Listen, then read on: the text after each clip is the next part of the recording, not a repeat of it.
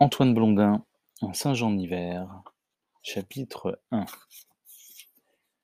Une nuit sur deux, Quentin Albert descendait le Yangtze-Kiang dans son lit bateau. 3000 km jusqu'à l'estuaire, 26 jours de rivière quand on ne rencontrait pas les pirates, double ration d'alcool de riz si l'équipage indigène négligeait de se mutiner.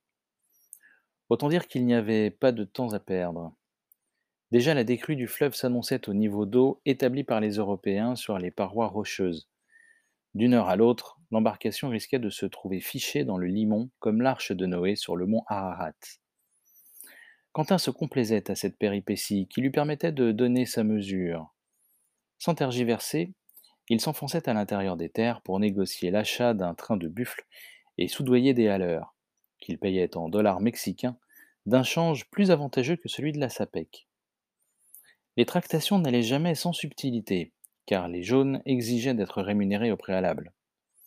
C'était l'instant raffiné où Quentin, seul Français parmi des milliers de Chinois cupides et fourbes, leur opposait sa propre impassibilité, qu'on n'eût pas attendu d'un fusilier marin de cet âge.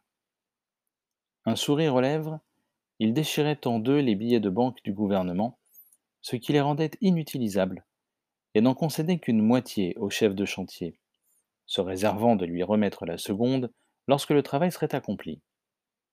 L'Asiatique s'inclinait en connaisseur devant ce trait d'ingéniosité qui coupait l'herbe sous les crocs jambes. Et la navigation reprenait son cours sur l'oreiller, doucement d'abord afin d'éviter les cadavres à la dérive de certains buffles qu'on avait dû faire entrer dans l'eau jusqu'aux cornes. Madame Quentin ne s'était même pas réveillée.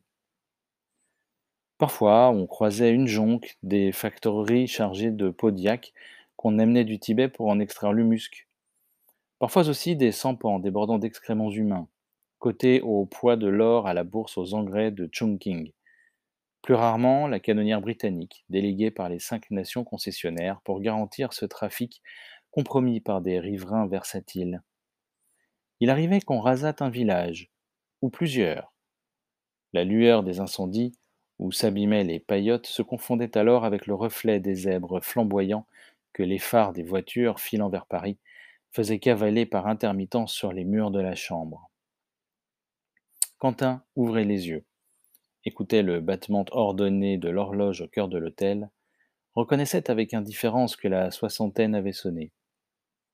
Autour de lui, c'était l'automne. Son blanc de quartier-maître, tenue tropicale, était trempé de sueur, comme au plus beau jour de la saison des pluies. Il se levait pesamment, changeait de chemise de nuit dans l'obscurité, et piochait à tâtons dans un pochon de bonbons glissé sous son traversin, en essayant de dépister ceux à l'anis qu'il n'aimait pas, peut-être parce qu'il ressuscitait encore la saveur du pastis. Monsieur Quentin avait commencé à sucer des bonbons peu après qu'il eut décidé de cesser de boire. Un lundi de Pentecôte, un client de passage lui enseigna ce dérivatif. Il le remercia en lui offrant un verre. Car ce client-là continuait de picoler, comme presque tous ceux du Stella. Et c'est ce qui élevait le prix de la conversation de Quentin, surtout dans les débuts, où il lui fallait se cramponner à son bureau de la réception quand l'apéritif ramenait les hommes au café de l'hôtel. Albert, je te prie, j'ai besoin de toi aux cuisines. Le visage providentiel de Suzanne Quentin apparaissait sur le seuil de l'office. Le sacrifice consenti par son mari l'embellissait. Cette âme fondante avait dû prendre de son côté quelques résolutions. Elle était passée de la résignation à l'espérance sans condition. Dans son idée, le ménage était en voie de refaire sa vie. Le monde ignorait à quel point elle se sentait disponible, sauf pour l'irréparable enfant qu'à deux reprises elle n'avait su achever. Laisse mon petit, ça va, j'ai à travailler. Albert Quentin penchait vers son épouse sa lourde face veinée de bleu. Ils se comprenaient, savaient que l'alerte était chaude. Ils évitaient d'en parler, comme de toute chose, et l'on continuait d'ouvrir une bouteille de vin sur la table, dans la minuscule salle à manger qu'ils s'étaient ménagée à côté de la lingerie. À la fin de la semaine, les bonnes la vidaient en compagnie de leurs amoureux, solides gaillards pour qui ces problèmes ne se posaient pas. Suzanne avait eu la sagesse de ne jamais rien démontrer ni exiger. Quentin n'aurait pas admis de se faire l'esclave d'une cure de désintoxication ou d'un caprice de femme. À l'époque, Ses colères étaient redoutées dans la région et il flanquait volontiers les gens à la porte. Le reste du temps, il présentait une ivresse impénétrable, l'œil tourné en veilleuse sur une épaisse rumination intérieure. Ses compagnons prétendaient qu'il était sous debout. Quentin, en effet, était un homme debout. C'est pourquoi, un soir, sans raison apparente, il avait déclaré Je m'arrête. Plus que l'esprit de gageur, le respect envers soi-même, sa parole, avait contribué à l'affermir dans les premiers jours. Ce n'est que par la suite, très tard, qu'il avait pris des remèdes en cachette. Les nuits qu'il ne descendait pas le Yangtze-Kiang, Quentin se revoyait couché à plat ventre dans un herbage de la côte normande, la tête appuyée contre l'argenterie marquée HS de l'hôtel Stella. De souples fusées vénéneuses se balançaient au-dessus des troupes allemandes qui abandonnaient les bains de mer. Le feu roulait dans le ciel, l'ombre s'émouvait sur la terre. Au flanc des étables, des chars d'assaut froissaient leurs litières. Des projecteurs s'allumaient en jets de poignards, à hauteur d'homme. Quatre soldats décoiffés apparaissaient cloués au mur calciné contre lequel ils se déboutonnaient ingénument, le nez sur le torchis, au coude à coude, comme des otages. Au loin vers le rivage, les perles de la Manche se retournaient l'une après l'autre dans leurs écrins fumants. Quentin, blotti sous un pommier, souffrait de se taire. Ces images illustraient un tournant de sa vie, l'option à laquelle la guerre en son crépuscule l'avait contraint, sans crier gare. Elle avait mis longtemps à le rejoindre, cette guerre fardée de jeunesse qu'il appelait sous la couette, dès que Suzanne avait tourné le dos. Et voilà qu'elle était venue, toute pourrie, rôder autour de lui, le provoquer, le désigner à l'impuissance. Quand on s'est bien mis dans la tête que ce sont les putains qui nous choisissent, l'existence n'est pas simplifiée pour autant. Au lendemain du débarquement, L'ennemi avait ordonné l'évacuation totale de Tigreville. L'hôtel Stella, transformé en bastringue par l'occupation, se changea en blocos sans qu'Albert eût à intervenir. Pour sa grande gueule, soumise à rude épreuve durant quatre années, ce fut le coup de grâce. Il refusa d'accompagner sa femme, repliée sur Lisieux avec deux mâles et les papiers de famille, demeura seul à la limite de la zone interdite, énorme sous le cataclysme. Du matin au soir, on le voyait tituber entre les gravats, affublé d'un casque colonial, dont il s'autorisait pour gravir son perron et traiter en marmiton les sentinelles, ses anciens clients. Au couchant délicieusement nomade, il se réfugiait dans une ferme désertée, serrant dans un baluchon de trimardeur les trésors qu'il s'employait à distraire au désastre imminent. Hôte, désolé, les campagnes attendaient. Pas longtemps. Les nuits, modestes, s'ingéniaient à raccourcir pour laisser toute la scène aux journées historiques. Bientôt l'aube déployait ses filets. Étendu dans la luzerne, Albert s'amusait à dénombrer les merveilles piégées aux nasses du sommeil, amants encore tièdes, comestibles si l'on prend soin d'enlever le cœur, ivrognes dont les escalopes ont beaucoup macéré dans les marinades aromatiques, célibataires sur canapés odieux aux blanchisseuses. Ces grappes de noyer, à peine moins réels que ceux que la marée alignait sur la grève, remontaient à la surface de sa mémoire et il les accueillait avec des mots oubliés.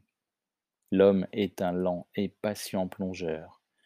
Pour la première fois depuis son service militaire, la belle étoile lui était rendue, comme en Chine. Mieux, le 13 juillet 1944, une conjuration de projectiles s'assembla sur Tigreville enjeu dérisoire. Des villas qui n'avaient pas vu le soleil depuis l'impératrice Eugénie s'ouvraient comme des maisons de poupées au soleil de minuit. Le clocher fendu en deux découpait sur l'horizon une silhouette de plongeoir. Le casino de pacotille sautait à tout va. Dans le brouillard sulfureux qui enveloppait la falaise, Quentin devina que l'œuvre de sa vie étroite menaçait de s'écrouler, et avec elle le bavardage et l'écœurement des jours. L'oiseau de l'avenir, malheureux dans sa cage, se reprit à chanter sur la plus haute note. La déchirure allègre et poignante d'un divorce s'installa chez Albert. Ce qu'il n'avait pas eu l'audace ou le dégoût d'entreprendre, boucler son sac, claquer des portes, lui dont le métier profond était de maintenir la sienne ouverte, la bataille était en train de le prendre à sa charge. Là-bas, des comparses se massacraient pour rectifier son destin. La vieille guerre crochue adoptait enfin ce visage magique où un coup de canon, comme un coup de baguette, change les citrouilles en carrosse et en charrette à bras. Le bel oiseau de l'avenir s'en donnait à cœur joie. Pourtant, Quentin se sentait un peu enclin aux galipettes, surtout en société. Ce que l'aventure laissait présager des comparutions devant les tribunaux intimes, tous ces jurys quotidiens qui vous voient venir, la vanité en lui de cette grande espérance d'entreprendre, si noble chez l'adolescent, l'accablèrent brutalement. Jadis, la République lui avait offert sa part de tropiques, de saké, de congae. Bon. Mais quand on s'en remet à la RAF ou à la Luftwaffe, du soin de briser des chaînes de 30 ans, c'est qu'on est fait pour elle. Vers 3 heures du matin, comme il évoquait Suzanne en exil, assise sur ses valises au pied d'une basilique, victime désignée pour les soupes populaires, la perspective de s'en aller sur les chemins avec cette innocente lui parut atroce. Les événements semblaient décidés à ne pas le consulter. Il avait trop peu d'arguments à jeter sur le tapis, sauf à offrir en holocauste le jardin farouche de l'ivresse, ses arpents tourmentés où il avait sa tanière. Il n'hésita pas à jouer son royaume en l'éclair d'un instant. Si je rentre dans mon hôtel, si Suzanne, à la tombée du jour, rallume l'enseigne, qui est notre signe de vie, si un voyageur attiré par cette veilleuse me demande sa clé, jamais plus je ne toucherai à un verre, jamais plus. Le nom de Dieu, invoqué sur ce serment d'ivrogne, s'était perdu dans le fracas du bombardement, à travers lequel Quentin, la figure enfouie sous son Bataclan, écoutait passionnément bruire contre son oreille le pouls métallique des petites cuillères. À quelque temps de là, chassé par les combats de fossés en chemin creux, il décréta qu'il ne céderait plus un mètre de terrain devant cette adversité innommable qui l'éloignait de chez lui. Une accalmie se dessinant, il se posta sur le bord de la route pour faire de l'autostop, ainsi qu'il en avait usé durant les dernières années. Le véhicule qui se présenta, une chenillette anglaise pour changer, accepta de le prendre à bord. Revenant à Tigreville dans cet équipage, il en fut considéré longtemps comme le libérateur. Or, Quentin, du plus loin qu'il l'aperçut, N'ignora plus que cette maison reconquise sur le sort serait sa prison. Il n'était pas homme à exercer de nouveaux chantages sur Dieu. Ce libérateur, ligoté par son serment, devint un captif. L'hôtel, à égale distance de la plage et de la gare, avait peu souffert. Les grilles d'enceinte sur la place étaient défoncées, la façade écornée, le toit crevé. On retrouvait des éclats d'obus dans les soupentes, Dix kilos de vivres jonchaient la cour, où un Canadien et un jeune marronnier s'enchevêtraient dans la mort. Mais les murs trapus ne bronchaient pas. Ce qui restait du mobilier pouvait garnir trois chambres. La tuyauterie, pierre d'achoppement suprême, fonctionnait implacablement. Quand elle débarqua de Lisieux, Suzanne, avec un bon sourire, dit C'est comme pour les personnes, il faut avoir failli les perdre pour mieux les apprécier. Quentin, furieux, se mit à la tâche. La saison suivante, il faisait la réouverture et tenait sa promesse. À jamais l'odeur de la lavande régnerait sur ses matinées. Ce serait le bonheur rangé dans quelque armoire. Dix ans plus tard, sa soif calmée, son ventre épanoui, toute chose bue et ressassée, il ne regrettait plus rien. Les affaires du restaurant ne marchaient pas mal. En dehors des mois d'été, où il souffrait de la comparaison avec les hôtels des stations voisines, le Stella, ouvert en permanence, offrait une étape éventuelle sur la route de Paris. Les Quentins avaient renouvelé leur personnel, une cuisinière et deux petites bonnes, presque des enfants, dont les éclats de rire faisaient trembler la verrerie. Ainsi Suzanne demeurait-elle le seul témoin des anciens jours. Aucune légende n'obligeait plus Quentin. Il passait maintenant le meilleur des heures dans le vestibule, derrière son comptoir, à regarder tourner les vents. Les voyageurs prenaient pour le masque de l'hébétude ce visage crépusculaire, apaisé et cramoisi. En revanche, le café avait périclité depuis qu'il n'y mettait plus les pieds. Ceux du pays préféraient aller boire dans des bistrots de moindre apparence, où le patron, par bonne fortune, risquait de remettre la tournée. Les étrangers, inspirés par l'instinct grégaire des buveurs, flairaient sur le seuil l'abandon de la galère et emboîtaient le pas à la migration. Le bar était devenu une nécropole de bouteilles factices chantant des boissons périmées, dominée par une pompeuse caisse de bois verni, venue d'une brasserie du boulevard de Strasbourg, sorte de chair pour une, une institutrice plantureuse, où Madame Quentin avait accompli ses classes de caissière en 1921, quand elle n'était encore que fiancée à un quartier-maître d'Extrême-Orient, qu'elle imaginait sous les traits de Pierre Loti, et confiait aux transsibériens des mots d'amour que les Cosaques de Wrangel interceptaient. Quentin avait choisi de faire son service militaire dans les environs de Chungking, au poste le plus éloigné de la métropole que la métropole eût établi de terre étrangère. Le traité de 1905, mettant fin à la guerre des Boxers, avait déterminé la persistance d'une garnison d'une demi-douzaine d'hommes sur les bords du Yangtze-Kiang, véritable alluvion égarée par l'histoire. Fou d'exotisme, curieux de toutes les formes que revêt le dépaysement, Albert avait beaucoup appris de la nature et des êtres. Mais ce précieux bagage ne lui avait servi à rien, sinon à alimenter un songe qui descendait un fleuve. Encore ne parvenait-il plus à pousser sa chimère jusqu'à Shanghai depuis qu'il était sobre et s'adonnait aux sucreries. Chaque nuit, il en lisait davantage dans une rêverie plate où il se perdait dans des détails de navigation, ratiocinait à plaisir sur des conflits d'escale, différait sans cesse le terme de son voyage, comme s'il redoutait d'affronter l'échéance des bordées tirées dans la concession internationale, d'y constater qu'il était désormais privé du génie nécessaire pour se dissimuler qu'au-delà de Shanghai, il n'y avait plus que du vide, un long sommeil de trente ans. Suzanne mastiqua un gémissement et se tourna vers son mari avec une gravité domestique qui émut Quentin. Tu croques, bonhomme, murmura-t-elle.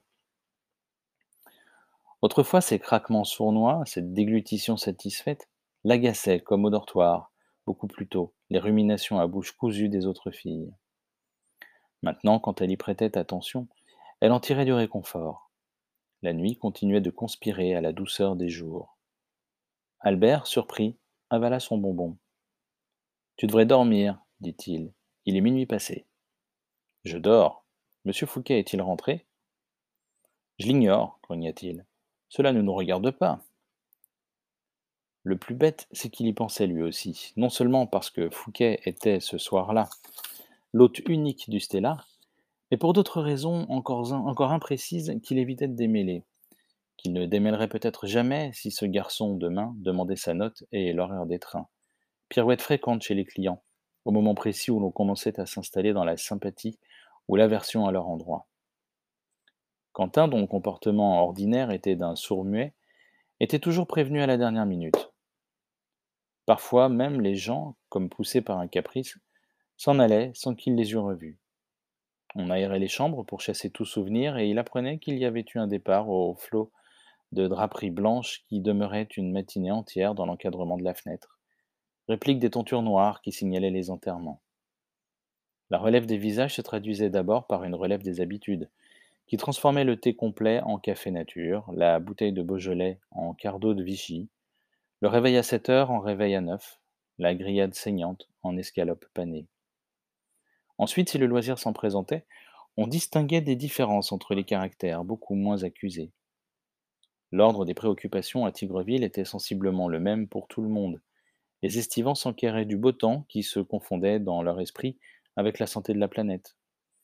Les représentants en produits industriels jaugeaient la richesse de la région et appelaient l'argent sur la terre à coups de libation. Les enfants s'inquiétaient de la pêche à la crevette avec une frénésie qui s'apparentait à l'obsession d'amour. La santé, l'argent, l'amour sont des prétentions trop courantes. Retranché derrière son pupitre, Quentin voyait l'humanité sous la forme d'un troupeau interchangeable, dont les individus ne tiraient leur singularité que des manies les plus futiles. Mais lorsque Fouquet avait débarqué, la chambre 8 s'était mise soudain à vivre d'une existence particulière, comme en marge du reste de l'hôtel. Elle était devenue la chambre de M. Fouquet. Peut-être continuerait-on de la nommer ainsi l'hiver durant lorsqu'il serait parti et qu'on n'attendrait plus rien. Tu lui as donné la clé du jardin? reprit Suzanne. Oui, il se débrouillera.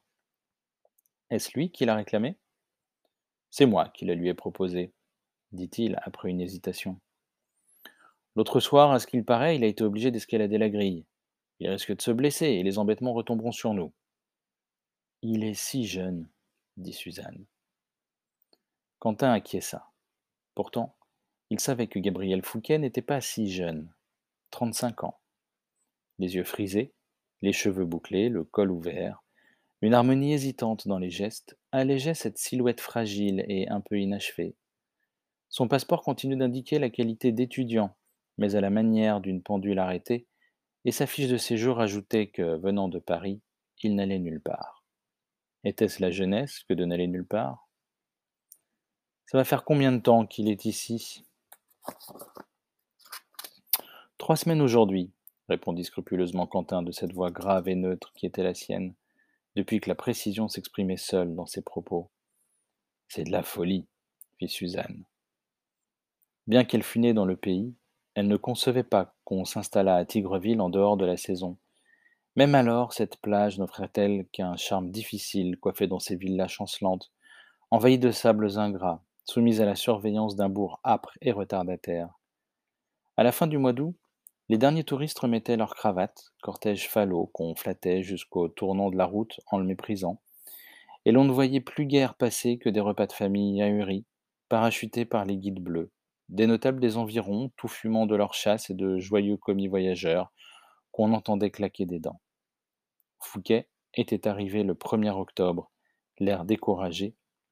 Il ne portait pas de bagages et avait payé d'avance la pension de 24 heures.